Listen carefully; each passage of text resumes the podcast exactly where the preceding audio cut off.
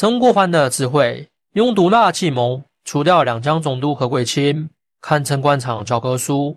一八六二年十二月二十一日，两江总督何桂清被判处斩立决，一时之间竟震动朝野，诸多大臣闻言纷纷不敢相信。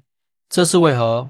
原因在于一八六零年五月六日，太平军进攻常州，驻守常州的何桂清以投降的名义弃城出逃，导致常州直接沦陷。何贵清这种不战而逃的行为，顿时引起清廷震怒。下旨将何贵清革职问罪。奈而何贵清人脉深厚，朝廷有十七位高官纷纷上奏为他求情，甚至连慈禧太后都被惊动了，下了一道懿旨，打算放过何贵清一命。没想到曾国藩上奏朝廷，用一句话将何贵清置之死地，让他时隔两年后被秋后问斩。陈国藩为何宁愿冒着得罪十几位朝中位高权重的大臣？也要逼死何贵清，两人究竟有什么恩怨？说起陈国藩跟何贵清，两人都曾拜木扎阿为师，算是师出同门的师兄弟。但这两人的起点和性格却不一样。何贵清这位出生于南昆明的才子，自幼天资聪颖，未满二十岁就中了进士，说是神通也不为过。而陈国藩这位湖南湘乡的英雄人物，到了二十七岁才考中三甲第四十二名。赤铜进士出身。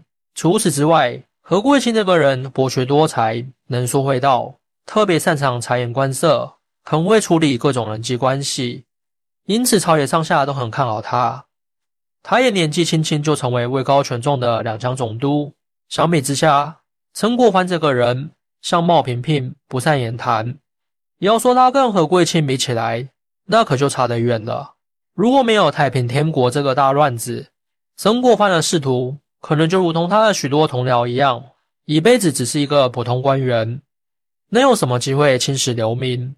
一开始，曾国藩跟何贵清两人虽是师出同门，但彼此之间并没有什么交集。真正导致两人变成仇家，还得从太平天国造反说起。一八五零年，洪秀全率领的太平军从广西开始起义，转战数十个省份，短短时间。就攻占下六百多座城池，来势凶猛的太平天国顿时就成为清廷心腹大患。为了彻底消灭太平天国，清廷下旨各地方开始组织团练，以此来对抗太平天国。而曾国藩所率领的湘军就是湖南地方团练，简称湘兵。地方团练的组建也是因为清廷的正规军绿营军无法抵抗太平军，地方团练的存在一开始。只是作为绿营兵的补充兵员和后备，清廷一直以来就将平定太平天国叛乱的希望放在两江绿营的江南大营跟江北大营身上。别说是朝廷这么想，就连左宗棠这个关心湘军的湖南官场人士也是如此。自太平天国从广西起义开始，清廷的绿营兵就节节败退，尤其是和贵清率领的两江绿营也是如此。本来大家都打败仗。自然就相安无事，朝廷也没法问责。奈何这其中出了一个刺头，这个刺头就是陈国藩。清廷的正规军绿营兵面对太平天节节败退，而曾国藩率领的湘军，这种没经过正规训练，只是临时拉出来凑数的地方团练乡兵，竟然连续打赢两次太平军，取得湘潭大捷和武昌大捷。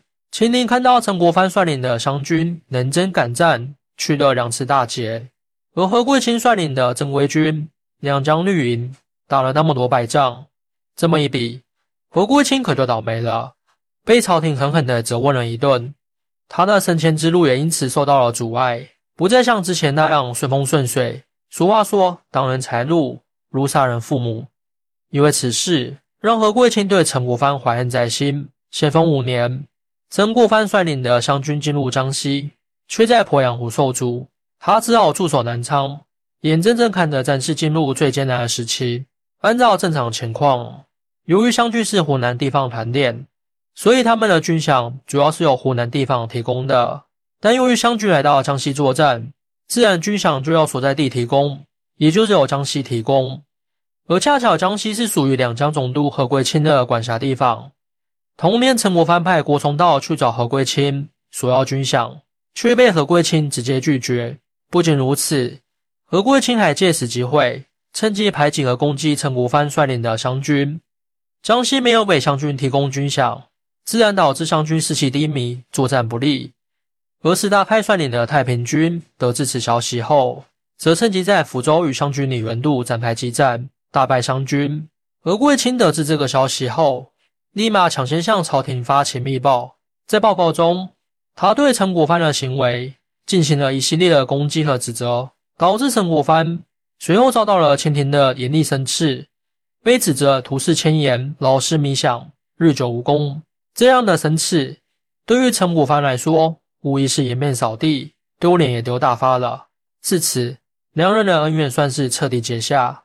一八六零年五月六日，太平军成功击破江南大营后，驱逐乘胜追击，顺利攻克丹阳，直扑常州。